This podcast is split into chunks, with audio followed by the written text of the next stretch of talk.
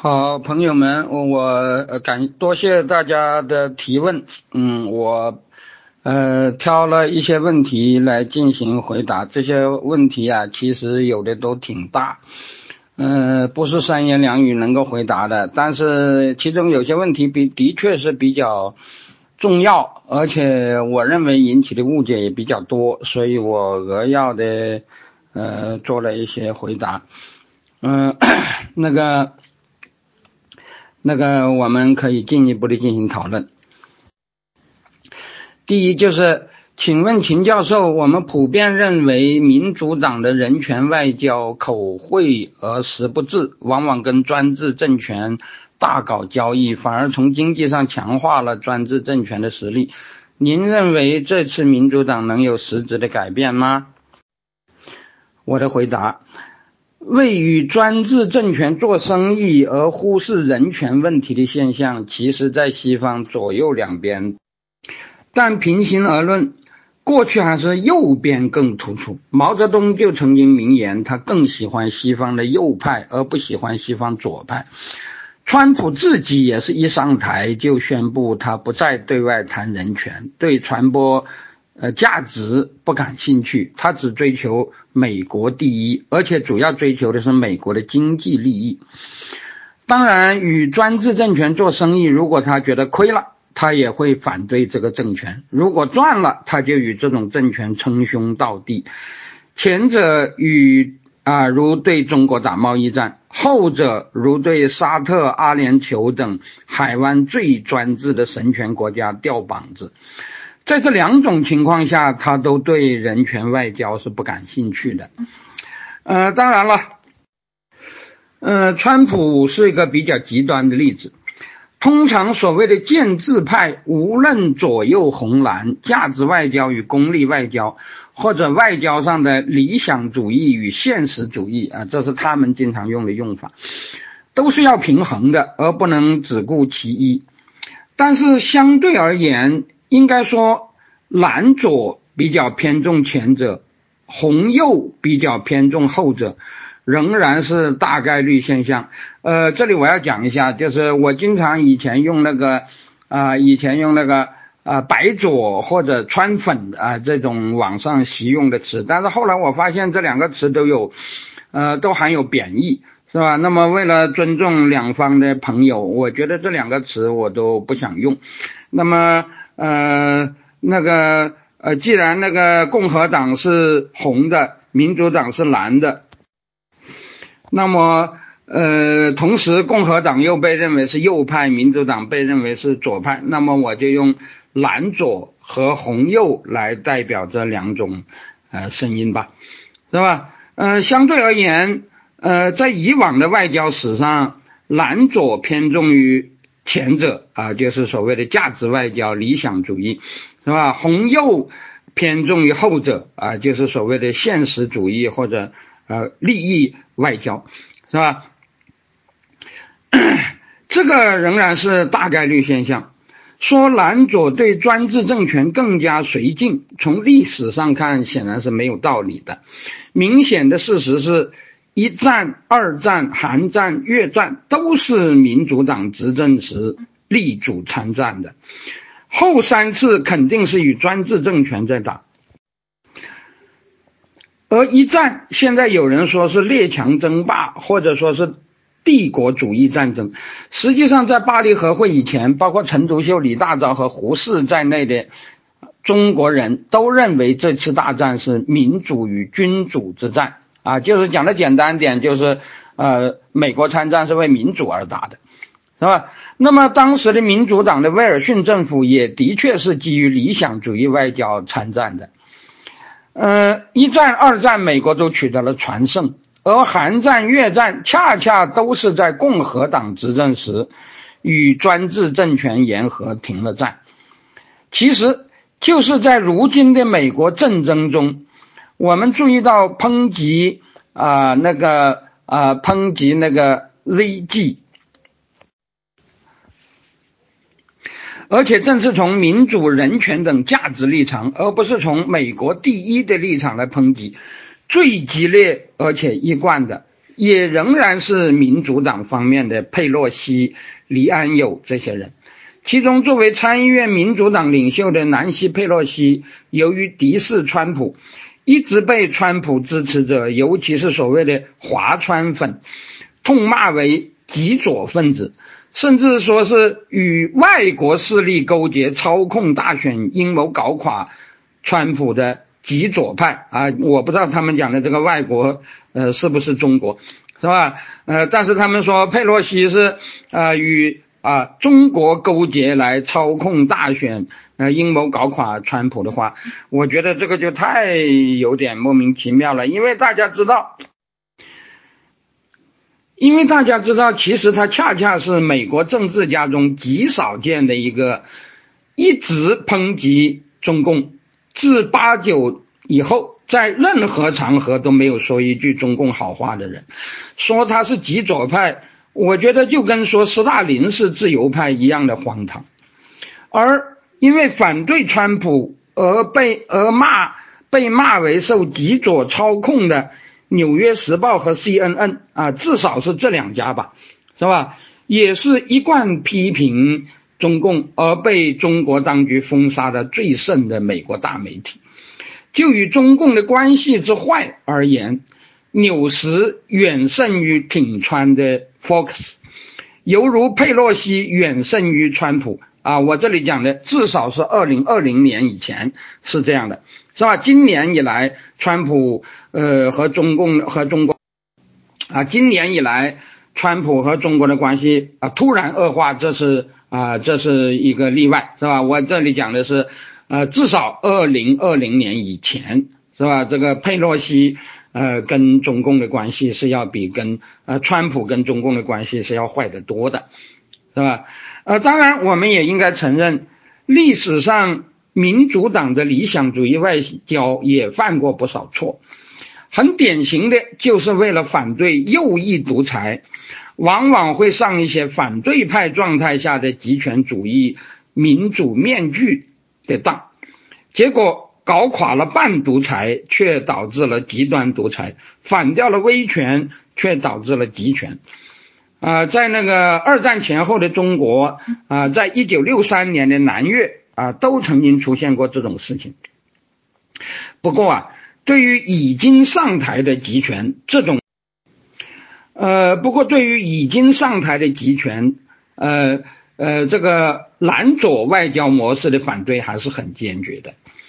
啊，当然了，我这里讲的是以前历史不能用于预测未来的。下一届美国政府如果是民主党总统，他的外交会怎么样？我们现在还很难判断。如今大家都说两党在对华强硬方面可能是唯一有共识的，但是我想可能还会像过去一样，民主党强硬是在人权和普世价值方面相对更强，而共和党。是在贸易和国家利益方面更强，但是我想人民人们也不必过分看重这些。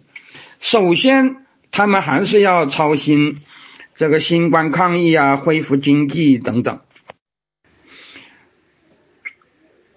可以想见，新一届的美国政府无论谁执政，都会把主要注意力转向国内，指望美国人替我们争取民主是不现实的。但是说美国自己的民主也危在旦夕，将被希特勒或者毛泽东给毁灭，我觉得也是过于呃危言耸听了。呃，还有一个问呃第二个问题，呃，我们知道西方社会现在很关注同性恋等边缘群体的权利，那么媒体是不是本身也存在着边缘媒体的权利问题？互联网时代。谷歌和 Facebook 等互联网巨头用大数据技技术，可以有效占领新闻和价值观传播的流量。同时，互联网企业由于本身相似的商业利益，利益往往形成相似的价值取向。在这种情况下，非主流的价值观和不符合这些互联网巨头的价值观，是否在事实上就被技术性的阻断了传播的权利？具体的说，这些价值观被互联网巨头的大数据、大数据技术推送的概率啊，会啊会很小。呃，关于这个问题啊，首先我要讲，我没有能力关呃回答关于互联网方面的专业问题，但是我想，主流排斥非主流的现象广泛存在，既不限于传媒领域，也不限于民主国家或专制国家。但只要非主流是自由的，不被强权打压，他总是能够找到合适的位置的。啊，如果一时不能适应，大概也是时间的问题，是吧？这里的关键还是他是不是自由的，不是不是被强权打压。呃，但是我这里讲的当然不是说任何非主流都有成为主流的机会，而且仅仅从逻辑上讲。市场经济中，相似的商业利益往往形成相似的价值取向，这并不会妨碍竞争。就像众多相似价值取向的资本家之间，或者相似价值取向的工人之间竞争也是非常激烈的一样。我觉得，只有统一的或者有垄断特权的利益主体。啊，请注意，我讲的是利益主体，不是所谓的相似商业利益本身，是吧？更不是指相似商业利益的多个主体，是吧？只有统一的或者垄断的主体才会排除竞争。甚至我们也知道，呃，有很影响很大的经济学流派认为，少数无特权寡头之间的竞争，可能比无数地摊户之间的竞争更有效。所以，如果没有强权的压制，仅仅互联网寡巨头的存在，我认为是不会消灭非主流思想的。当然，非主流思想在新的时代可能需要一些新的表达途径。那么，这个我想时间是会解决的。下一个问题，呃。和美国相比，北欧似乎没有那么明显的撕裂，只是因为他们民族比较单一吗？啊，这个问题我想一句话就回答了：民族单一肯定有利于国家认同。不过，北欧不像美国那样处于风口浪尖，应该也是一个重要的原因。呃，下一个问题，经济学家杨小凯说，一个国家要走向更高级的文明，只靠。好的宪法和法律是不够的，请问秦老师对此有何看法？谢谢。我觉得当然不够，是吧？嗯，首先宪法和法律只是文本，如果没有制度上的根本改变，文本是不管用的，是吧？如果没有民主政府，好的宪法和法律完全可能就是一纸空文，是吧？呃，其实啊，老实说，呃，无论是苏联的宪法还是中国的宪法。它有大量的篇幅都是抄西方宪法的，是吧？大概只有总纲呃部分是比较呃独特的，其他的呃西方宪法讲的啊什么民主自由啊什么什么各种权利啊啊中国和苏联的宪法里头都有，是吧？但是它的制度不同，那当然就是一纸空文，是吧？不过我想你说的意思可能是说还需要改变文化。这个就涉及到我经常和人争论的所谓文化决定论问题了。那么利用我呃这个机会，我也就讲一点。我觉得今天的美国大选之争似乎也涉及到这个问题。据说蓝左朋友一般都啊，据说呃蓝左朋友一般都认为美国的立国之本是普世价值，而红右则认为是基督福音。前者。也可以叫做启蒙，后者也可以叫做启示。呃，据说前者只能导出市场经济和民主政治，而后者才能推推出新教伦理。而这个新教伦理被认为是北善之先，是吧？比那个什么市场经济、民主政治都更为重要。那么这么一看呢，显然前者强调的就是制度啊，因为市场经济、民主制度啊、民主政治都是制度。而后者就比较文化决定论，是吧？因为大家知道什么宗教啊，什么什么啊，尤其是什么新新教伦理，是吧？一般都认为是一种啊文化因素。那么大家都知道，我一直反对文化决定论。仅仅就此而言，我肯定是赞成前者的。当然了，现实没有那么简单。实际上，我认为啊，就这一次的大选而言，无论是在美国还是在中国，实际上发生的争论中，除了极少数的纯学者，双方大部分人其实都有世俗利益的驱动，否则就很难理解。正如我后面要讲的，美国黑人中新教徒的比例其实是明显高于白人的，但是，一些本身未必就信新教的华红右却非常仇黑，而反川更反普世价值，而反川更反普世价值的华极左啊，华极左那更是多了去了。嗯，一般来讲。我觉得普世价值既然是普世的，就不能说它只是西方文化，当然更不能说它仅仅是新教伦理。尽管在历史上首先建立成熟的市场经济和民主政治，在一些地区率先落实了普世价值的，的确是西方人或者新教徒。但是无论什么东西，发明者可能只有一个，向往者却可能是遍天下的，是吧？发明飞机的其实就是莱特兄弟。啊，当然学者也有些人有别的，呃呃呃呃，也提出别的人，那这个我不想讲的太具体，是吧？总之，发明飞机的人就那么一些，就是那么确定的几个，但是想飞的人却遍及古今中外，不能说没有发明飞机的人就不能坐飞机、开飞机、造飞机。也不能说没有发明民主的人就不能想民主、争民主、搞民主吧。更何况从另一面说，与普世价值对着干的西方人或者新教徒也不少的，是吧？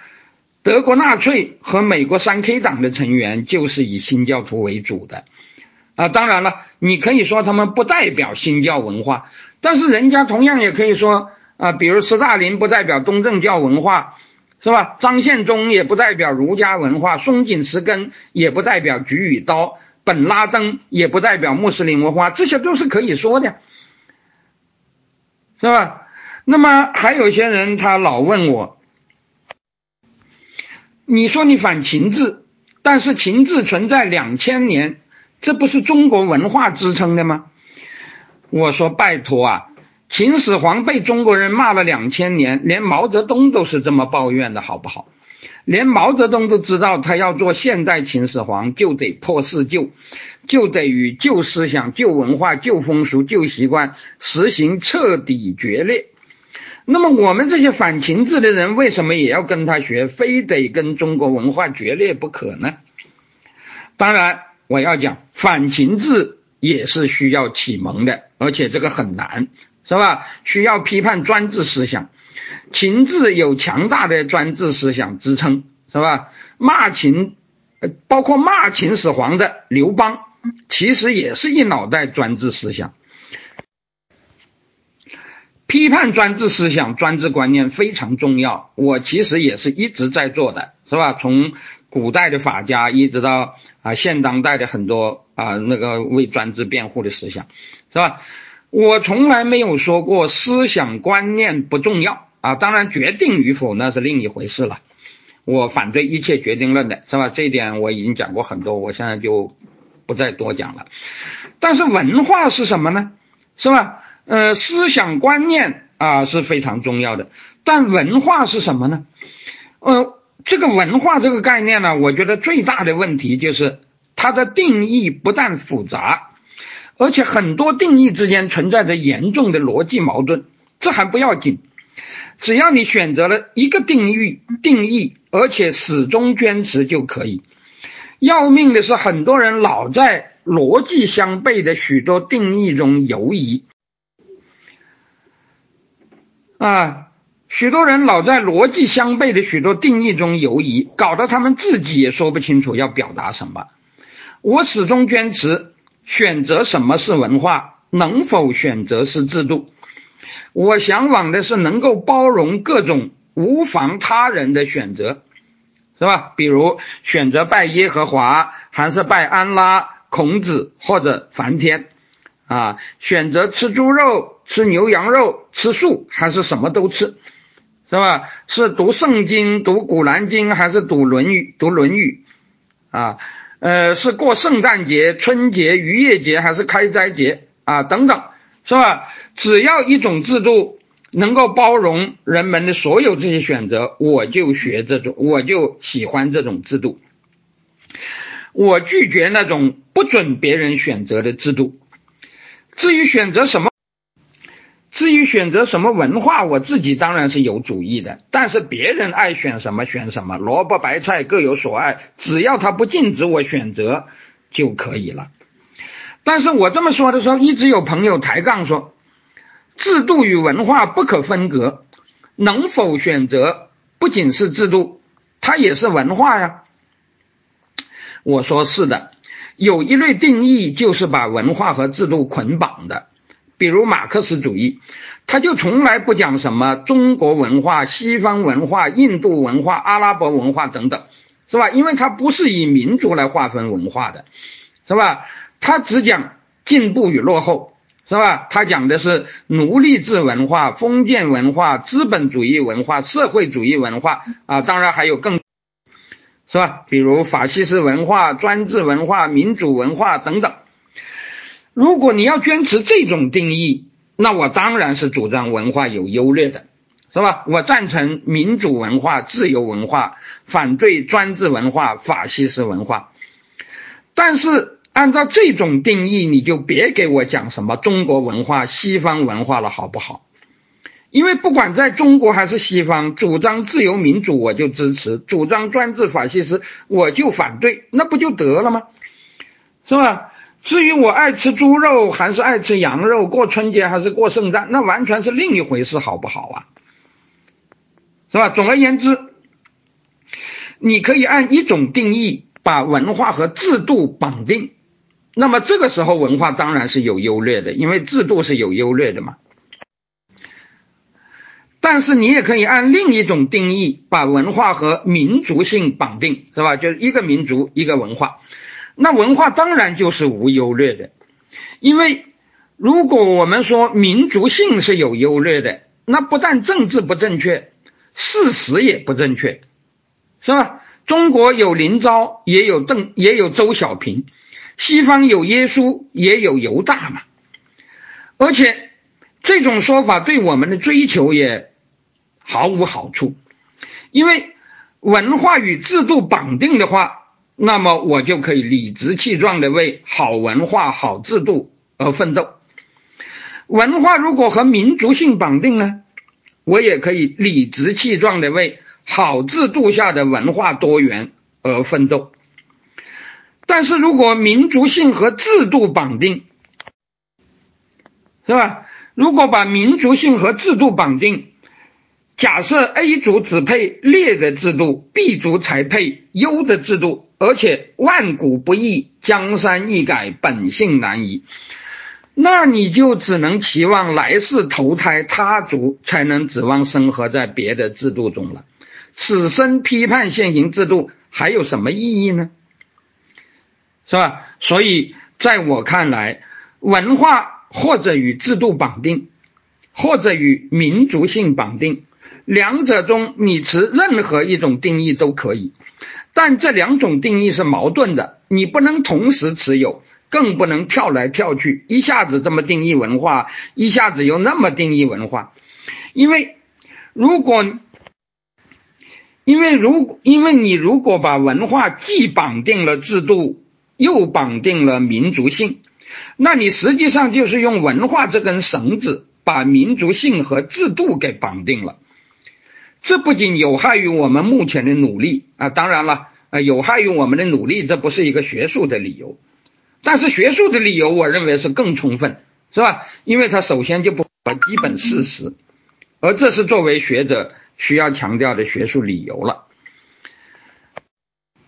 而我在这次大选中，在这这次大选中的评论中啊，我觉得有一些华红右朋友。就更极端了。他们不仅强调文化决定论，甚至还把文化与种族、宗教这两种身份都绑定了，是吧？他们有些朋友非常喜欢张口闭口说白人新教伦理才是美国立国之基。于是，那个 BLM 运动与天主教与无神论等等，似乎都是摧毁美国的大恶。但是我给大家讲一个基本事实是什么呢？美国黑人中的新教徒要占到百分之七十八，而白人中的新教徒只有百分之四十八。同时，白人中的无神论或不可知者多达百分之二十四，黑人中却只有百分之二。换句话说，美国黑人比白人更信上帝，而白人比黑人更世俗。其实我觉得这也很好理解，是吧？这与黑人更为贫穷和教育水平低是有关的，是吧？在这方面，其实反而是白穷人或者红脖子，在这方面倒与黑人更相像，是吧？他们信上帝的更多，信新教的也更多，是吧？那么同时，新教对白人的影响也不如对黑人。那么我就要问了，如果那么这些华华红右朋友。如果他们真认为新教或者尤其是信新教无比的重要，他们为什么还那么反反感黑人呢？是吧？如果他们认为美国的希望在于白人的优势，如果他们认为美国的希望在于白人的优势，他们就不怕白人比黑人更可能毁灭新教这个立国之本吗？啊，这个问题可能更复杂，是吧？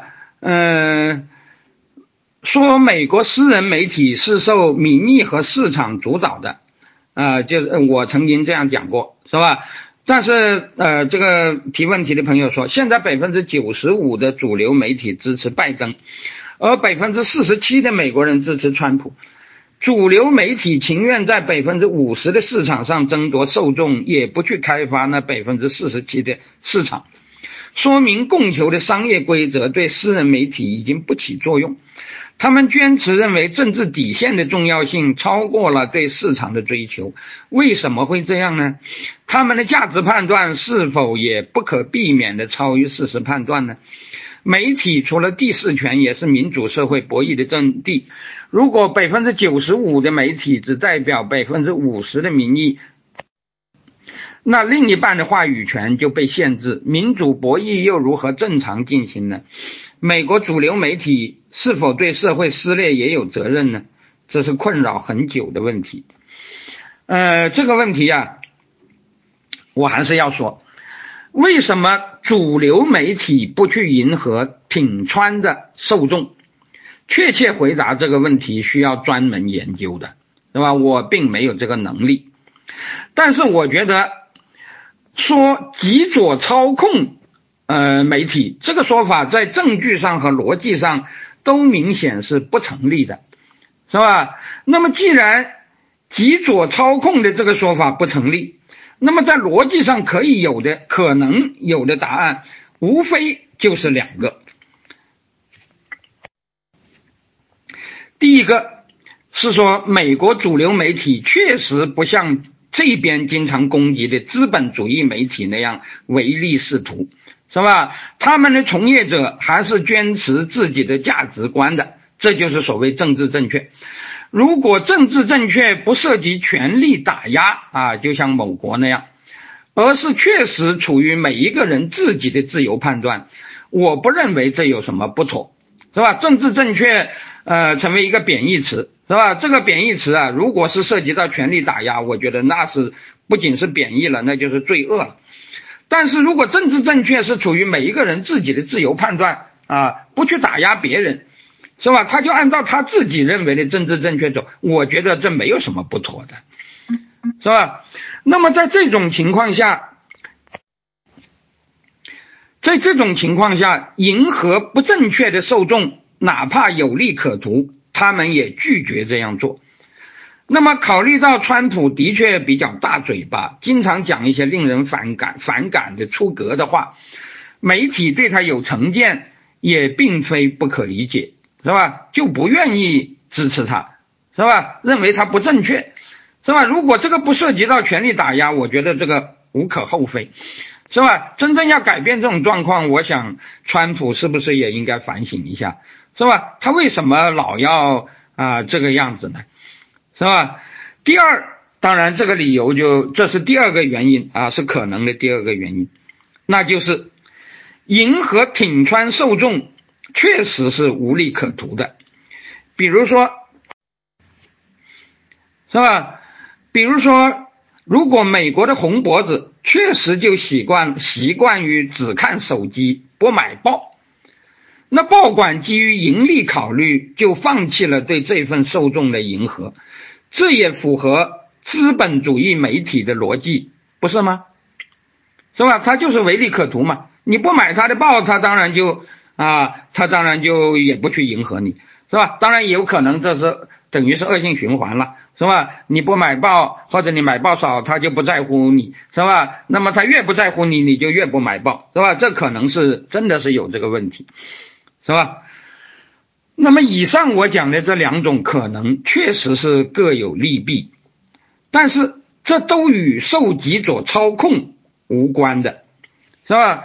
如果按照前一种可能，如果按照前一种可能，只能说这些所谓的主流媒体确实是天真的可爱，是吧？为了自己认为的正确，就宁可不赚钱，而川普也应该反省一下自己为什么不招人待见。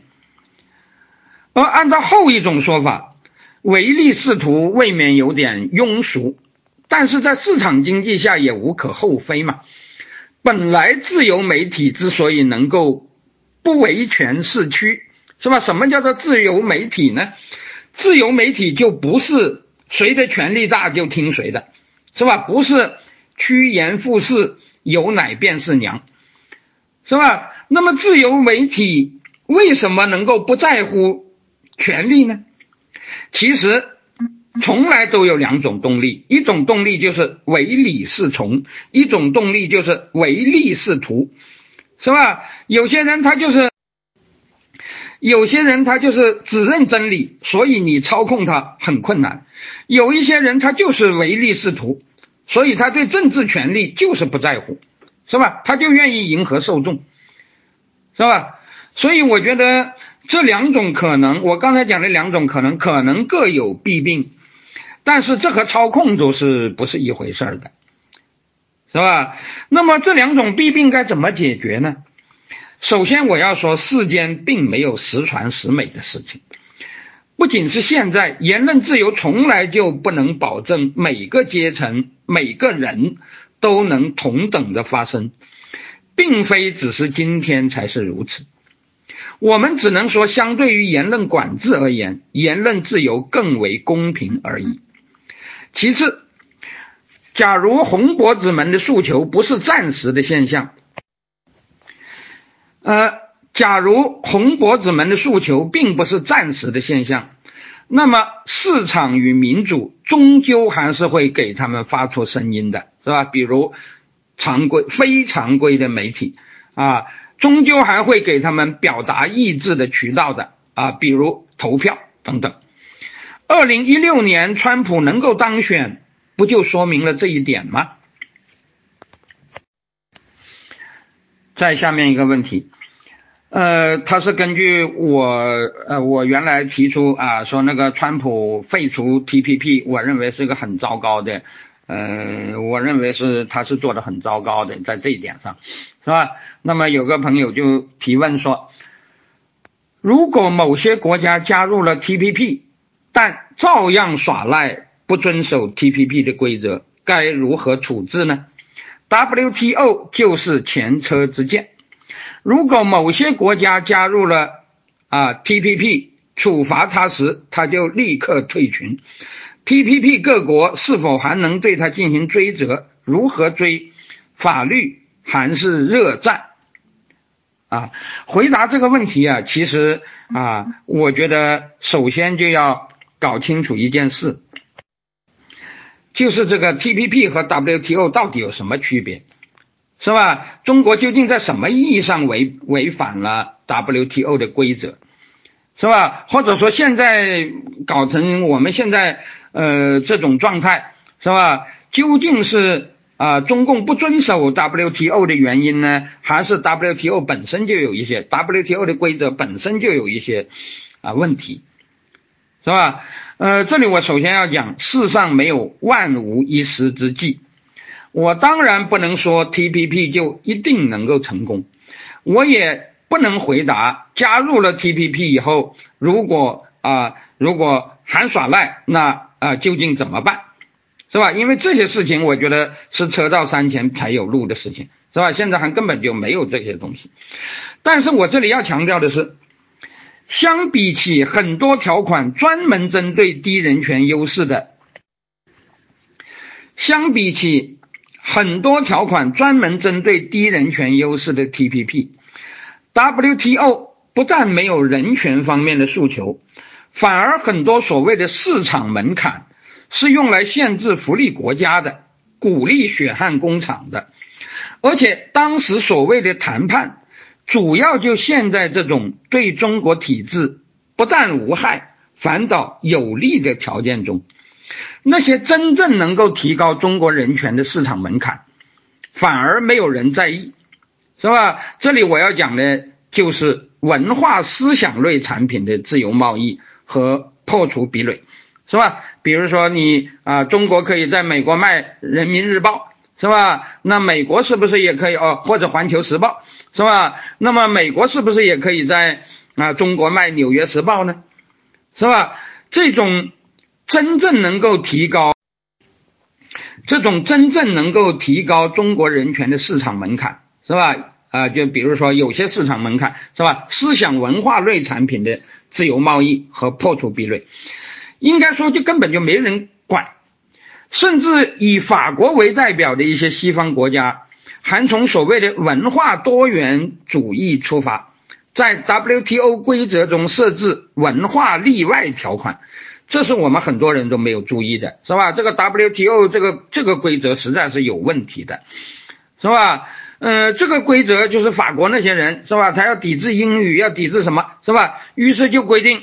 文化产品贸易可以设置保护壁垒的，那么他们跟中国谈判到底是谈什么呢？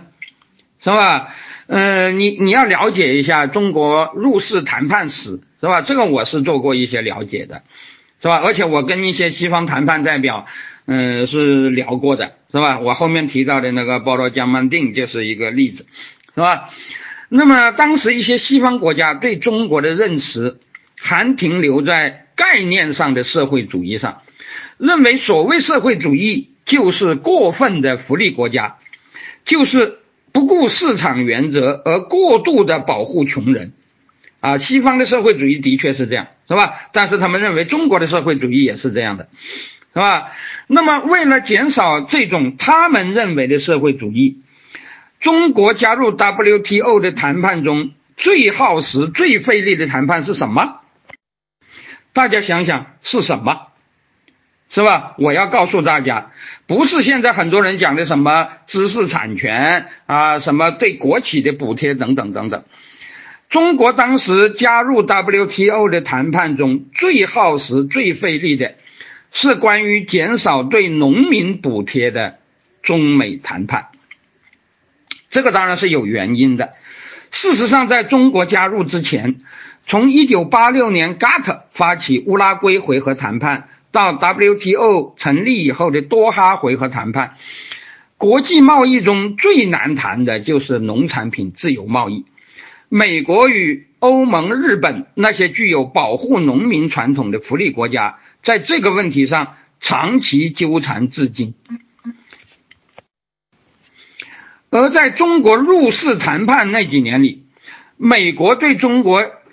要求的最厉害的一个说法，就是一直要求中国降低对农民的补贴。说实在的，当时我就觉得啼笑皆非。中国补贴过农民吗？当时美欧谈判中，美国是居于强势的。在美国的要求下，WTO 确立的农民补贴上限是百分之五，是吧？就是对农民的补贴不能超过百分之五。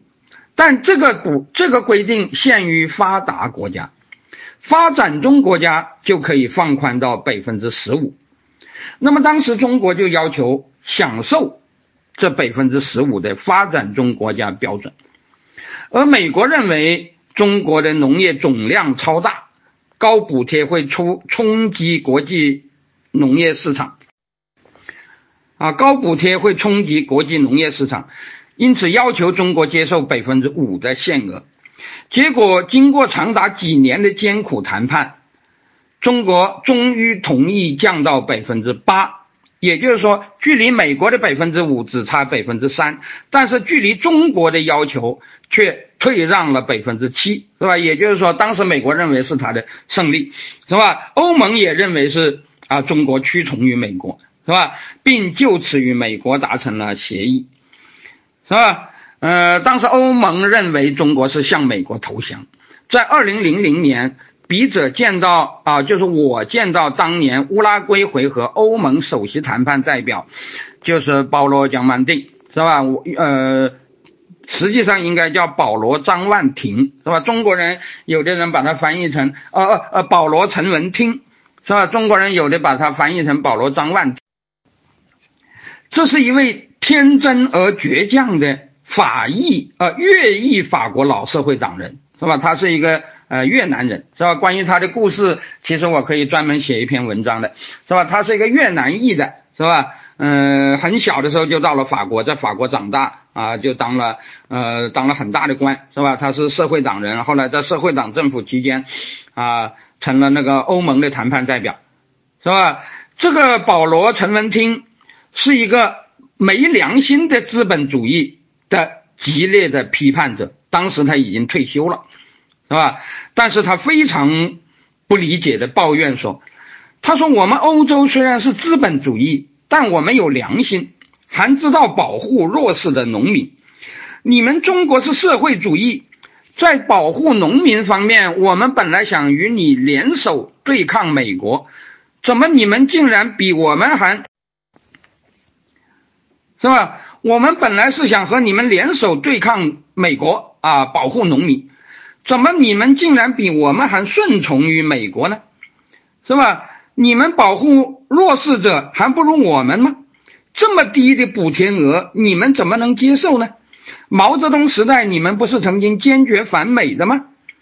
是吧？我们倒也认为中美不应该对立，是吧？和美国搞好关系是对的，但是你们怎么在这么重要的国际谈判中站在美国一边，而不站在我们一边呢？啊，所谓我们就是指的啊，那个主张保护农民的左派，是吧？那么我当时就反问他，我说：那么你知道中国坚决反美的那个时候对农民的补贴是多少呢？现在在对美国又让步了多少呢？他说：啊，他就很迟疑，因为他根本不知道，是吧？他说多少啊？总会比资本主义的发展中国家那百分之十五的限额要多吧？我说，我告诉你，那个时候的中国农民如果能够享受到百分之零的补贴，他们已经就是富从天降了啊！他们已经就是大喜过望，福从天降了。你不知道中国历来对农民的补贴是低于零的负数吗？你不知道中国历来是从农民那里挖取原始积累来供给城市和工业的吗？中国为此饿死了几千万农民，你知道吗？那那个时候对农民的补贴其实不会高于负百分之二十，现在中国接受的正百分之八，你说是对美国的让步？只怕是在你们这些天真的好心人的影响下，中国开始对自己的农民让步吧。呃，说实在的，保罗·陈文听目瞪口呆，完全听不懂我到底是在讲什么。呃，当然，可能有一部分原因是这个翻译翻译的不太准确，但是我觉得最主要的不是这个，是吧？我觉得这不是翻译不好，而是他从来只知道有。过分保护农民的社会主义啊，是他理他所理解的社会主义，是吧？比如欧洲的社会主义啊，他从来只知道有过分保护农民的社会主义和不保护农民的资本主义，他完全不能理解还会有过分掠夺农民的某某主义。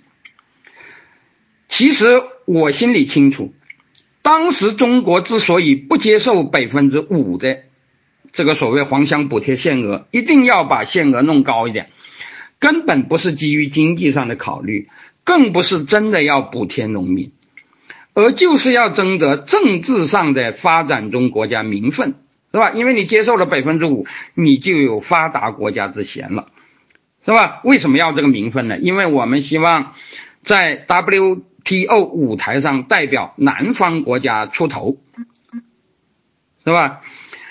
但是制定 W.T.O. 规则的那些西方傻左或者傻右，是吧？我觉得他们的左右都很傻。我这里讲的傻是指他们理解我们的体制逻辑而言，不管是左派还是右派都很傻的，至少在那个时候是很傻的，是吧？现在他们在逐渐逐渐明白过来。是吧？但是我觉得已经有点晚了，是吧？嗯，制定 WTO 规则的那些西方傻左和傻右，根本没有理理，根本没有办法理解这些傻右的逻辑是什么呢？他们认为市场经济本来就不应该有补贴之说，但是发展中国家的农民太可怜了，因为他们是穷国中的穷人，太弱势了，多补贴一点也可以吧。但是我们发达国家就不应该补贴了，而傻左的逻辑是什么呢？傻左的逻辑就是，天下的穷人都应该照顾，穷国的穷人要照顾，富国的穷人啊，比如说法国的穷人啊，就是法国的农民，是吧？穷国的农民要补贴，富国的农民也应该补贴啊。但是不论傻左还是傻右。他们都不知道还有第三种逻辑，什么逻辑呢？那就是正因为我们是穷国，不狠狠的挖农民，怎么搞建设啊？是吧？当年苏联那个普列奥布拉任斯基有一句名言嘛，是吧？苏维埃经济的任务，这是他的原话。苏维埃经济的任务不是从农民那里拿的比资本家拿走的更少，而是一定要拿的更多。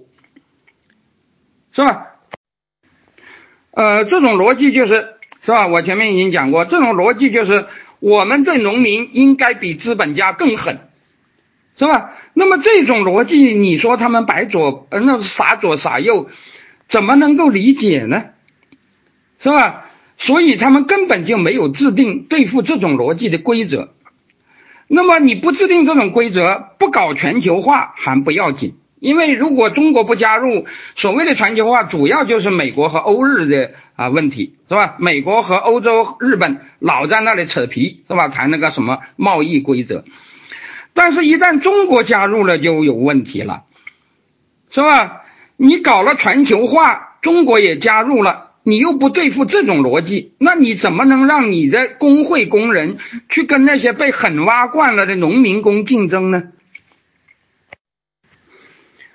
当然，我在二零零零年讲的那番话，呃，已经不太适合今天的情况。那个二零零零年那个时候，中国还对农民征收农业税、三提五统、义务工、劳动积累工等等歧视性的农民负担。呃，但是后来在二零零零到二零零五年的税费改革以后，啊，这些东西才取消。以后对农民的净补贴。逐渐由负趋零，再转正。今天应该说，种地的农民已经可以说是享受了正补贴，就是超过了零，是吧？但是啊，强制征地、驱逐低端人口和对农民工的身份性歧视仍然存在。WTO 对此有什么限制吗？完全没有的。WTO 只是限制中国不得像欧洲那样过分保护农民，这对于一个曾经饿死了几千万农民的体制来说，算是一种限制吗？所以，我这里倒是要真的是要为中国说句话，除了诸如知识产权、国企补贴这方面的呃等方面一些方面的例外，就入世谈判中最关键的。啊，所谓最关键就是谈的最费事的那些承诺而言，中国还真没有什么违反 WTO 的规定，因为 WTO 只限制了中国不得过分保护农民，是吧？中国曾经过分保护农民吗？这本身就是个问题。但 WTO 从来没有限制中国过分御使农民、过分掠夺农民，没有限制过血汗工厂，没有限制过征地拆迁、强制拆迁，啊，没有限制过血汗工厂，没有限制过强强制拆迁，没有限制过歧视农民工。一句话，没有限制过中国的低人权优势，而且可以说。直到今天，号称在贸易战中对华强硬的川普，也没有提出这种限制，他只是一味提高关税。说实话，这有什么用呢？哪怕关税提高一倍，美国的红脖子就能跟中国的农民工竞争？欧盟所谓的反倾销更是可笑，价格低于成本才叫做倾销。中国本来就因为低人权而造成超低成本，回避低人权而硬说中国倾销，有理也变得没有理了。所以现在真正的问题不在于中国遵不遵守世贸规定，而在于世贸本身就没有限制低人权优势的规定。但是 TPP 就不一样了。TPP 的协定中啊，这个时候我觉得西方呃真的是有点啊呃开始悟过来了，是吧？TPP 的协定中有工会和劳工权益保障的条款，有防止血汗工资的条款、环保条款和 NGO、NPO 之类的条款，这都是限制低人权优势的。那么如果你要问中国如果违反怎么办？这个是还没有发生的事情，我们没有办法回答。但是总比根本就没有这些限制好得多吧？而川普一上台就单方面废除了好不容易才谈成的 TPP，你说他是帮了谁呢？这里我还要顺便说一下，由于 WTO 成立的时候中国还没有加入，那个时候的规则谈判。美国确实比欧盟、日本更有实力，所以形成的那个规则啊，总体上是比较偏重于偏向于自由市场，而不利于福利国家的互弱原则的，是吧？福利国家要保护弱者，是吧？那么 WTO 总体上来讲是比较偏重于啊自由竞争啊，不太互弱的，是吧？那么国际上的新左派因此抨击 WTO。体现新自由主义，这是可以理解的。上述的保罗·陈文厅反感 WTO 限制对农民的补贴就是一例。但是中国的新左派鹦鹉学舌说中国加入 WTO 就是接受了新自由主义，那就完全是，是吧？说中国加入 WTO 就是接受了新自由主义，那就完全胡说八道了，是吧？现在轮到中国在维护 WTO，而美国要脱钩了，那么中国那些已经变成官左派的人反倒哑巴了，是吧？中国在入世前长期就对农民实行残酷的汲取啊，就是负补贴，是吧？毛泽东时代尤甚，这也是新自由主义吗？这也是 WTO 限制补贴农民造成的吗？导致入世以后，中国对农民的补贴由负转正了，这是新自由主义之功吗？那当然也不是，是吧？我们知道新自由主义原则上是反对一切补贴的，是吧？既反对正补贴，也反对负补贴。新自由主义就是主张既不互啊。呃，就是主张自由竞争，既不互弱也不欺弱。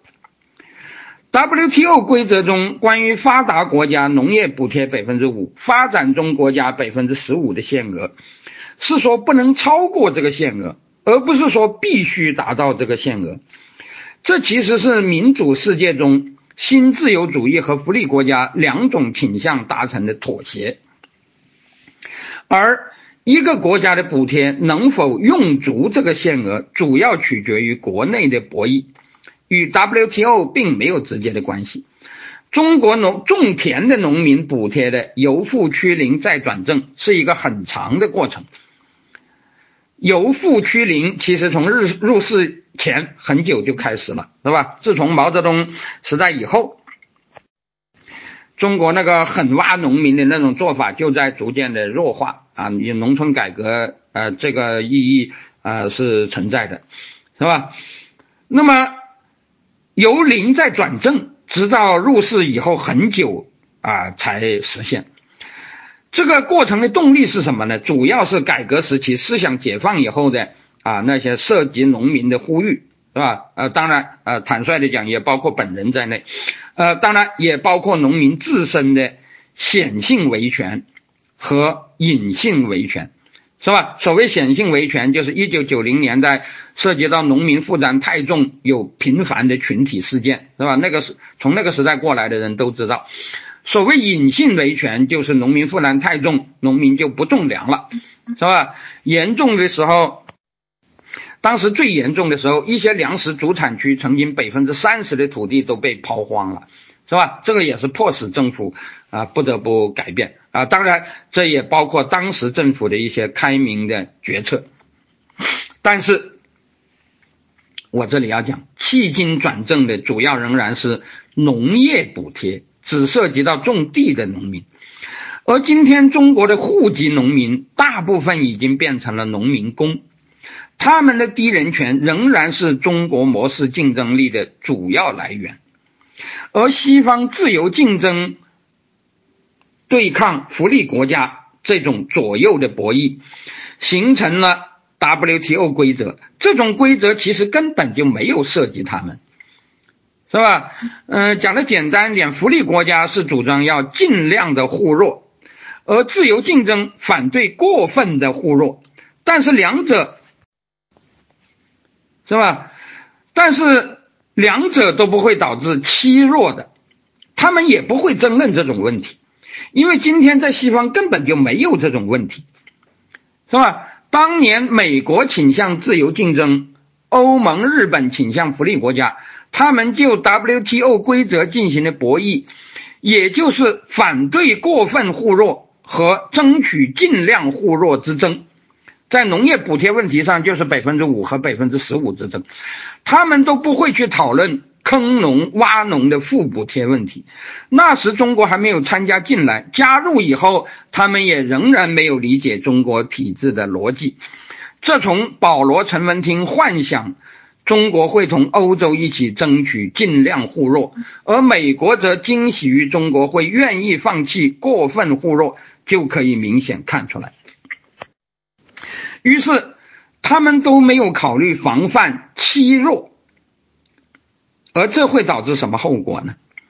我们不妨设想一下，南北战争之前，如果存在于如果存在这种所谓 WTO 规则，会有什么后果？我们就可以知道，是吧？嗯，众所周知，我以前也讲过。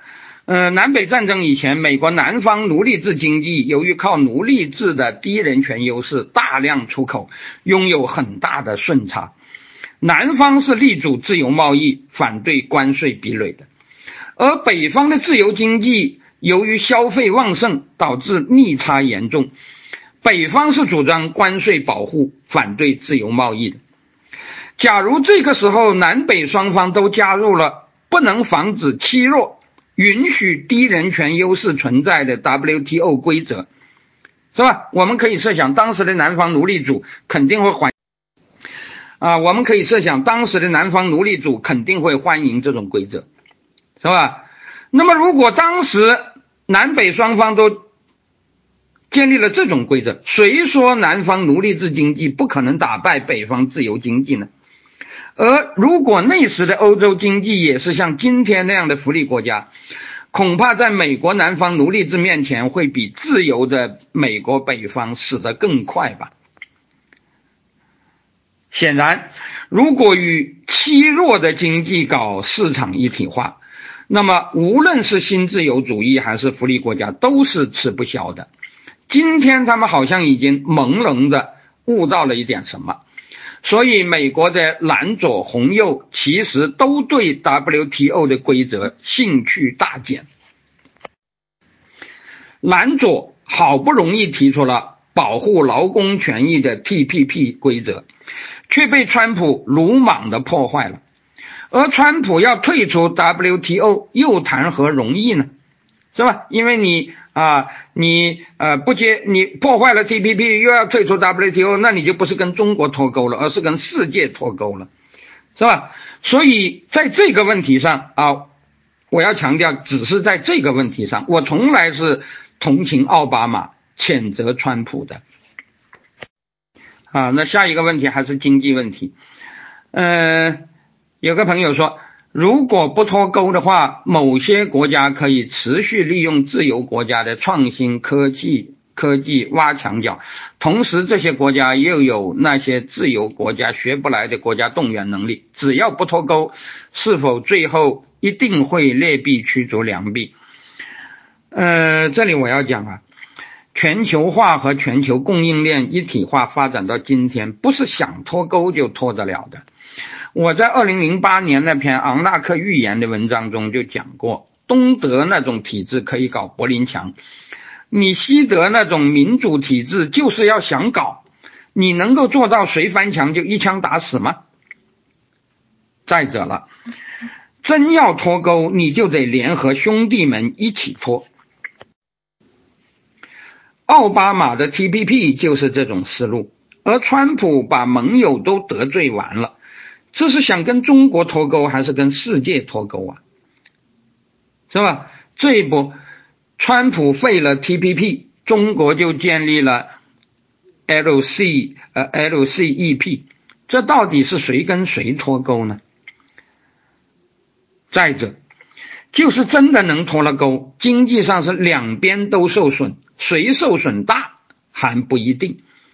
嗯，我们很多人说，仅就中美双方脱钩而言，啊，呃，可能是中国受损大，呃，我是其实啊倾向于相信这种说法，但是这仅仅是就中美双方而言，如果考虑到全球就不一定了。如果中国只跟美国脱钩，而仍然能够。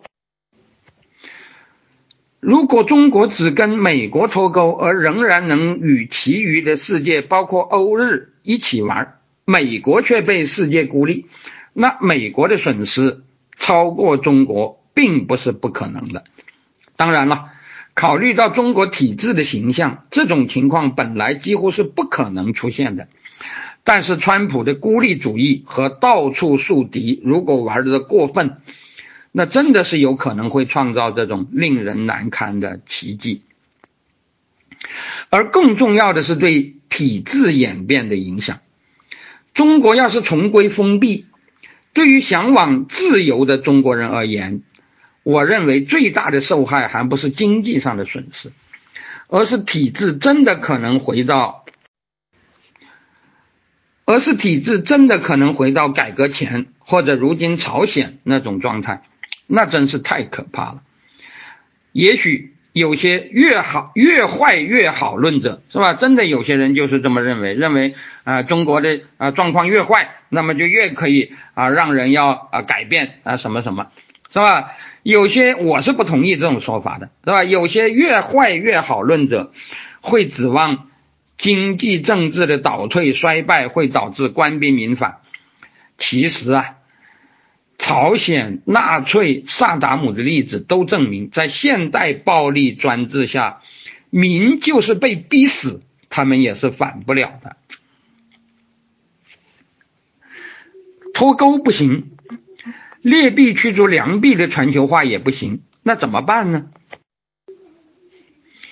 我认为还得靠人权全球化来实现良治取代劣治。但是这里就要反思过去民主国家人权外交的缺陷，白右放弃人权外交，而在美国第一的旗号下到处树敌，我觉得很糟糕。但是白左过去搞的人权外交又热又受到热衷于身份政治的影响，是吧？南非对黑人的排斥和隔离引发了强烈的抗议，某国对。本族非本地户籍的居民更严重的排斥和隔离，就没有人吭声。南非强拆黑人贫民窟引起全球抗议。某国强拆贫民窟驱逐低端人口，却被誉为没有贫民窟的都市化。这只是因为这些低端人口不幸没有黑皮肤吗？某国同性恋权利受到西方的关注，但异性婚恋中的严重强权干预却似乎根本就不是问题，是吧？我们中国在异性婚姻婚恋自由中的问题就太多了，是吧？我在啊谈到什么啊惠安女啊啊八千香女下天山呐，是吧？乃至文革的时候，动不动组织上就要啊就要干预，是吧？嗯，你个人问题必须要组织讨论啊，那你到底要不要进步啊，是吧？诸如此类的，是吧？但是这些问题从来就没有人讨论的，是吧？禁止堕胎是国际上白左的抗议焦点之一，但是某国更严重的强制堕胎却很少在人权领域被提到。这些缺陷当年在面向苏联东欧，这些缺陷当年在面向苏联东欧的时候就曾经有人指出过。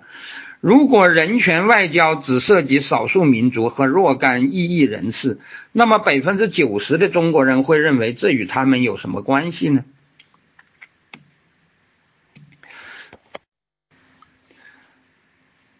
啊，下个问题，请问秦教授，原来左派讲全世界无产者联合起来，现在有没有一种全球精英寡头？啊，政治寡头、技术人才、金融寡头等，在全球化过程中大量余力的精英群体联合起来的趋势呢？西方的技术寡头会不会帮助东方的政治寡头助纣为虐呢？如何看待这种趋势？我的回答是：先不要说全世界，一国内同要素持有人是吧？就是大家都持有劳动啊，我们都是工人，大家都持有资本。啊，我们都是企业家，是吧？这些同要素持有人能够联合起来与对方进行经济上的讨价还价，比如工会与商会的博弈，就很容易在代议制或宪政的框架下进行。但是，如但是如果是白穷人和黑穷人在互咬，那么宪政就很难处理。至于西方寡头勾结东方皇帝，是吧？东方皇权政治上是只有官僚没有寡头的，是吧？所以啊，所谓的东方政治寡头这种说法，我觉得是啊不准确的，是吧？这个寡头政治就是贵族政治嘛，是吧？皇权政治下是没有贵族政治的。那么西方寡头勾结东方皇帝。这从来就存在的，也不是什么现在才有的事儿，是吧？当年大萧条时代，西方向苏联大规模转移产能，帮助了苏联的工业化，就是一例。否则历史也不会那么曲折。但是历史再曲折，它也走到今天了，是吧？所以，所以我们还是相信啊，这个历史会告诉我们啊，未来会怎么样的。那么下一个问题。新世纪以来，西方左派在多国既回不既回不到过去的传统观念，现实中又无法找到吸引选民支持的有效手段。你认为西方问左翼的问题在哪里？出路何在？谢谢你。我的回答是，我的观点已经表达过，无论左翼还是右翼，无论积极权利啊，就是福利啊、保障啊这些，还是消极权利。啊，就是个人不受侵犯等等。今天如果回避全球性的人权博弈，都是没有出路的。只是在美国国内越来越激烈的窝里斗，而且越来越转移到身份政治领域，那确实就更不是办法，是吧？无论对左翼还是右翼，这都不是办法。好了，下一个问题。秦老师说，现在的民主党更像杰弗逊的党，倾向大众民主。但是从选举看来，华尔街跨国企业是支持民主党的，白人劳工阶层、白人农场主或者白人中产大多是支持共和党和川普的。底层的黑人拉丁裔的大部分是支持民主党的。从民主党的支持的人群看，不像杰弗逊的党啊？难道只是理念上，民美国民主党更像杰弗逊的党吗？感啊啊，这个就是涉及到我前面讲的那个啊，我上次讲的那个美国政党史。呃，可能我有一个口误，我。在他问的这个问题中啊，我说的不是现在的民主党，而是现代的民主党，是吧？我指的是从罗斯福到肯尼迪这个时代的民主党。嗯，他们从新政到伟大社会的思路是和杰弗逊有连续性的，是吧？他们都是面向草根或者穷人的，是吧？尽管杰弗逊为穷人。主张小权力政府是吧？他讲的小政府，杰弗逊是主张小政府的，是吧？但是杰弗逊主张的小政府是啊，权力要小一些，穷人的自由应该多一些，是吧？罗斯福为穷人则主张大责任政府，是吧？罗斯福，但是他主张的这个大政府是指大责任的政府，是吧？这是有一些区别，但是他们都是为穷人的。是吧？那么杰弗逊要保护的主要是白穷人啊，当时主要就是指的白人农民，其中也包括主要在农业中存在的小奴隶主，这是杰弗逊被指责的原罪之一啊。当然了，我前面已经讲过啊，即使这些农业中啊，杰弗逊那个时代的小农业啊，小呃农业中的小奴隶主，是吧？也比。那个工业和金融富，那个那个那个啊呃，北方的工业啊金融富人啊要要穷，是吧？也是属于杰弗逊认为的所谓的草根，是吧？而罗斯福肯尼迪要保护的就是不分族裔的所有穷人啊，甚至不妨说有点偏向黑穷人了，是吧？但肯定啊，肯定没有像现在那么。呃，身份政治是吧？这一点是很明确的。但是今天的民主党人聚焦于身份政治，他们关心的已经主要不是穷人，是吧？尤其是白穷人之被忽视，使得他们反倒成为共和党乃至川普个人的永存，这是很明显的。是吧？他们关心的已经主要不是穷人，而是少数民族、同性恋者、移民、穆斯林乃至非法移民这些身份群体。所以他们确实与过去的左派有了很大的不同。呃，我注意到前天有一个朋友杜延林先生说，我讲的美国政党史太简单，他介绍了一些更复杂的内容。我觉得这确实是很好的补充。但是我不明白他和我在这方面的分歧到底是吧？那么他在他的呃，他在他的那个录音的后半部分跟我是有很大的分歧的，这以后再说了，是吧？至于说到美国的政党史，我当然是说的很简单，是吧？我自己也讲了，是拐了几个弯的，是吧？呃，并不是说呃罗斯福就直接继承呃杰弗逊。是吧？罗斯福和杰弗逊之间有很多曲折，是吧？但是我是把它略过去了，是吧？那么如果我要讲的复杂一点，其实也可以，我甚至可以讲的比他更复杂，是吧？这个也是不难的，是吧？比如说他呃强调啊，说那个有些反对呃，在美国的那个南北战争的时候，有些反对奴隶主的人，呃，反对奴隶制的人，他们也是有种族歧视的啊。其实我当然也可以说何止这样，是吧？比如说。比如说那个时候也有也有些人，他们支持南方，并不是因为支持奴隶制，而是因为支持所谓的周全，是吧？他们最早导师也是杰弗逊的传统，是吧？杰弗逊是反对呃联邦政府的权力太大的，是吧？那么有一部分人就反对那个那个那个呃那个呃那个联邦的权力大于周全，是吧？他们基于这一点加入呃南方阵营，是吧？这并不并不是因为他们就呃。呃对呃特别要保护奴隶制，但是这些我觉得都啊啊和我要谈的并不妨碍，是吧？我要谈的意思其实就是美国的左右和欧洲的左右是不同的，是吧？美国的左右自己有自己独特的历史，是吧？一方面，美国的左右呃并不是简单的继承的什么英国的保守党和工党那那样的左右，是吧？另一方面，美国还有种族问题，是吧？所以像呃杰弗逊那样的被认为是左派的，但是他是啊对奴隶制的态度很暧昧，是吧？这个是也是一个美国特有的现象。杜延林增加了很多内容，其实他要证明的不也是这个东西吗？是吧？他在在这个方面，他对我，他跟我其实没有什么分歧的，是吧？呃，但是他有一个说法我是不同意的，是吧？他说我第一只引了里普赛特，没有引很多很多的人，啊，呃，第二，他说我引的这个里普赛特又是一个右派，是吧？那么第三。他说：“既然是右派，他说的就是不对的。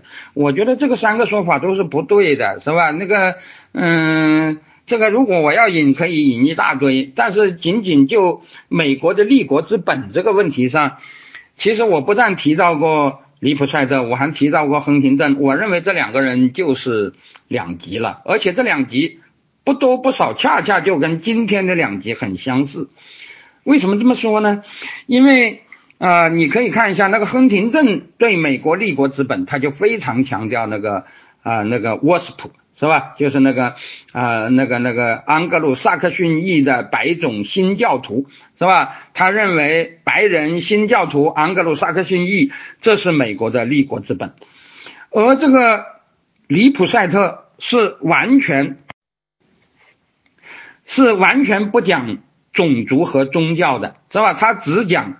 意识形态，他说美国是一个啊呃世界上呃最典型的建立在意识形态上的国家，是吧？他讲的这个意识形态其实就是普世价值，是吧？指的不是什么宗教，所以他说美国有各种宗教、各种出身、各种呃族裔啊，但是你只要承认这个，是吧？他讲的五个呃意识形态原则，是吧？什么平民主义啦，自呃呃那个那个呃呃呃个人自由啦。呃，什么那个那个呃民主了什么，反正他讲讲讲了五条，是吧？这五条其实都是呃那个那个那个普世价值方面的内容，和那个宗教其实是他是从来没有提宗教的，是吧？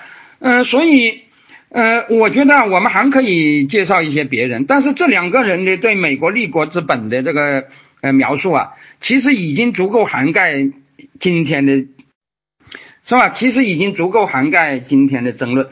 而且非常有意思的是，正是在这一点上，里普赛特恰恰就是今天美国人所谓的左派，是吧？因为他讲的根本就不是什么啊什么白人呐，呃什么新教徒啊，什么基督教啊，他强调的就是普世价值，是吧？就是什么平等啊、民主啊、什么啊等等等等啊这些东西，反对贵族啊啊等等这些东西，是吧？呃，当然了，那个、那个、那个、那个、那个，嗯，杜延林说啊，他就是右派，那么右派也行啊，右派为什么就不对呢？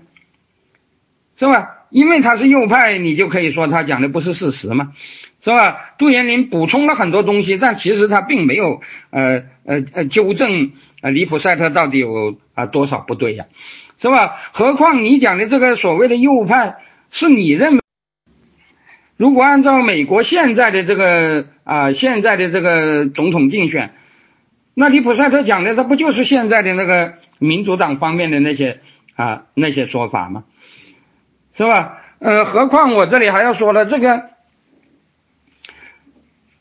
是吧？这个啊，这个反正我总而言之吧，我不想把这个事情扯扯得太远了，是吧？呃，我觉得如果我们要拉一下这个。呃，美国这个政治的发展呢，我的确觉得，呃，美国既不是那个那个那个呃极左的啊那个那个呃呃呃呃呃呃既不是极左的土壤，其实也不会是极右的土壤，而今天产生的这些撕裂，很重要的一个原因，都是和全球化危机有关的。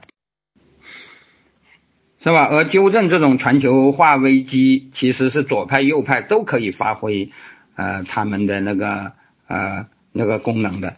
而且这里我还要讲，我一贯反对把左右这个概念到处乱用，是吧？用在中国，用在美国，其实都是不太行的。在这方面，杜延林讲的其实也不错，我也是这个意思。因为美国有啊身份问题，有种族问题，是吧？而种族问题是欧洲意义上的那个左右啊，他们长期以来是不存在这个问题。因为大家知道，法国大革命中产生的左右，其实并不涉及到啊那个那个那个。啊呃，种族问题是吧？法国大革命讲的左右，倒真的是和贫富是啊密切相关的，是吧？但是如果说这个在身份政治问题上呃有错误观点，那他就不是左派吗？这种啊这这种反例实在是太多了。是吧？那个号称是帮助穷人的，甚至帮助无产阶级的，但是歧视少数民族，这样的例子不是比比皆是吗？斯大林把那么多的俄国少数民族驱逐到冰天雪地，是吧？使他们的人口大量减少，是吧？呃，包括车臣人，包括那个、那个、那个、那个呃那个伏尔加和德意志人啊，呃，总共有十几个民族，是吧？那你难道可以说那个斯大林就是右派吗？是吧？更何况，就是马克思在在杜讲的那个印第安人问题上，其实和这个啊，其实和那个杜延林是呃，其实和那个里普赛特是差不多的，是吧？呃，马克思对美国印第安人的这事儿也是轻描淡写，而且其实，而且其实马克思还讲过一些呃，在这个问题上。呃，现在左派认为是政治非常不正确的话，是吧？比如说他讲过，呃，美国的军队的布置是很好的，美国当时，呃呃，主要是让老百姓都持枪，是吧？呃，这个政府的那个呃军队很少，而且这个很少的军队主要是用于监视印第安人，是吧？呃，他说那个，呃，他说这个是一个很好的现象。你像这话，第一，他主张。那个、那个、那个老百姓可以持枪啊，就是那个、那个、那个民众持枪权是当时左派普遍赞成的一个呃一个一个一个观点，这和今天的左派是完全相反的，是吧？马克思也是这个观点，那他现在不就是右派吗？是吧？你反过来讲，那个、那个、那个呃少量的士兵啊，只是用来监视印第安人，他说这也不错，那他把印他对印第安人是什么态度啊？是吧？那个马克思在那个《资本论》第一卷第二十四章，呃，所谓原始积累中，是吧？对那个美国的呃黑奴制和那个南美呃西班牙人对印第安人的御史是骂得很厉害的，是吧？所谓的什么呃血和肮脏的东西，指的就是这个。但是这二十四章下面的二十五章，很多人都没有看。这二十五章对美国这个殖民地称道备至。是吧？说美国的啊，这个殖民地好就好在它的殖民者都是一帮勤劳的农民，是吧？那么这帮勤劳的农民者如何如何啊啊创业，是吧？呃，这个他们是啊欧洲无产阶级的呃呃后备军啊，不是呃欧洲无产阶级的啊过剩力量到美国去啊打天下，是吧？怎么怎么多好多好，是吧？可是大家知道，这正是这些。呃，农民这些所谓的创业的农民是把印第安人赶走了的呀。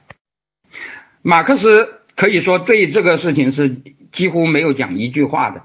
那么是不是这证明马克思也是右派呢？是吧？我们应该承认这个右左右这个概念呢，其实主要是在阶级政治这个意义上讲的，是吧？在欧洲它主要指的就是穷富问题，但是一到了美国，当然就啊变得复杂了，尤其是到了今天。是吧？不但有地域上的变化，还有时间上的变化，那当然就更复杂了，是吧？那么我就讲到这里。呃，最后一个问题啊，秦老师如何看待当年的水门事件和今天的拜登门事件呢？你可以说川粉们只是怀疑作假，事实未必。可是问题是，当初水门事件的披露不也是从怀疑起步的吗？啊，我的回答是。这两这两个故事是不一样的，但结果同样，但结果同样体现了美国的民主法治。不同在于水门事件只涉及弹劾总统，而大选舞弊涉及的是推翻大选。当然，相同的是同样从怀疑开始。但是水门事件后来发展到逼迫尼克松辞职的时候，已经绝不仅仅是怀疑了。不仅尼克松的重要下属都已经纷纷的出来作证，尼克松本人也被迫交出了致命的水门录音带。他交出了这个录音带，就已经使他几乎必定在弹劾中被判罪。这个时候，他才不得不辞职。但是。水门事件并不涉及到共和党选民的权利，尼克松辞职并不会导致他上台的大选啊，尼克松辞职并不会导致啊，并不会导致使他上台的那次大选无效。他辞职以后，共和党也仍然执政，只是原来的副总统按程序递补了代总统而已，是吧？但是这一次的。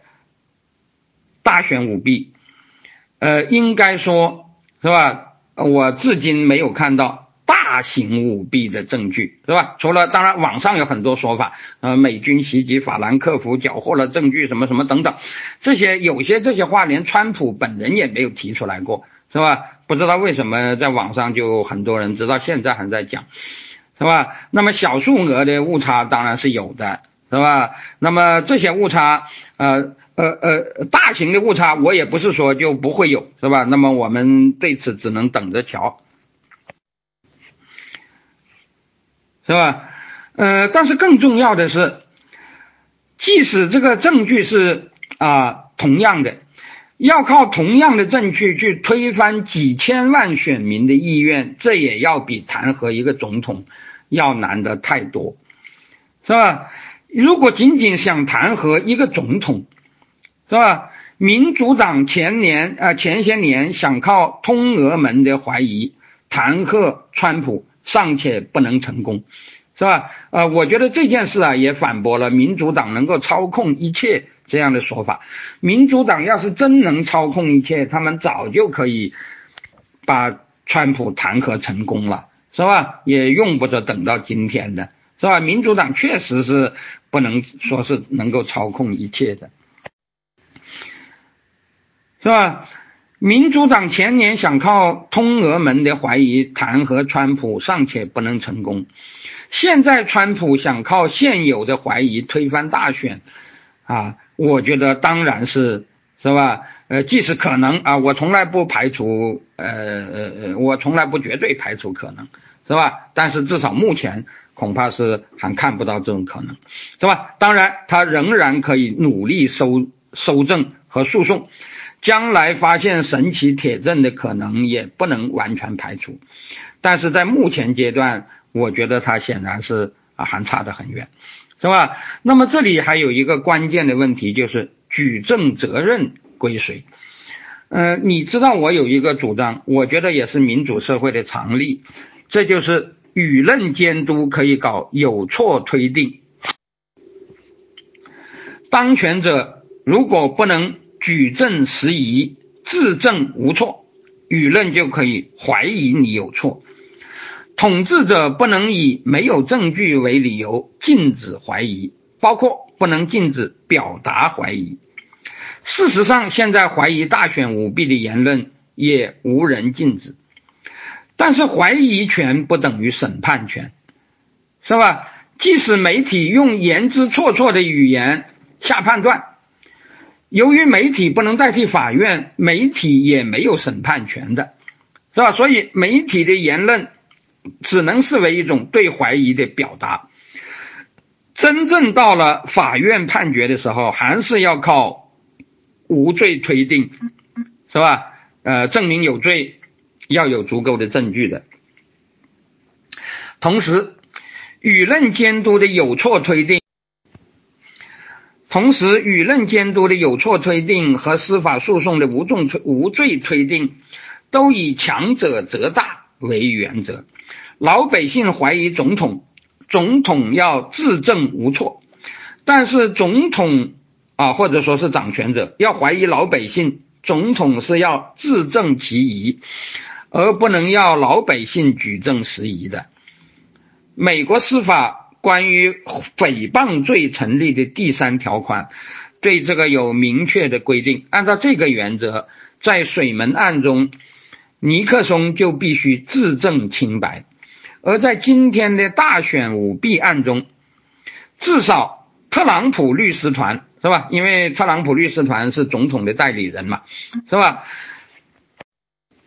至少特朗普律师团如果要怀疑啊，我这里讲的只是怀疑，还不是判决，是吧？要怀疑老百姓，我这里讲的老百姓，包括民主党的选民，也包括选举的组织者，是吧？这组织者可能是一些官啊，但是在总统面前，他们还是属下嘛，是吧？嗯，那么总统要怀疑属下舞弊。他是要负举证责任的，更不用说判决舞弊而推翻无数选民的意愿了，是吧？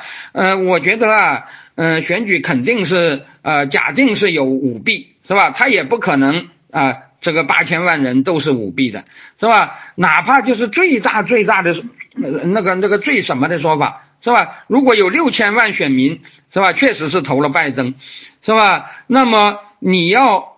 判决这六千万选民的啊意愿导致的结果，那你不是不可能是吧？我觉得当然是可能的，是吧？但是的确是需要有比较充分的啊证据，是吧？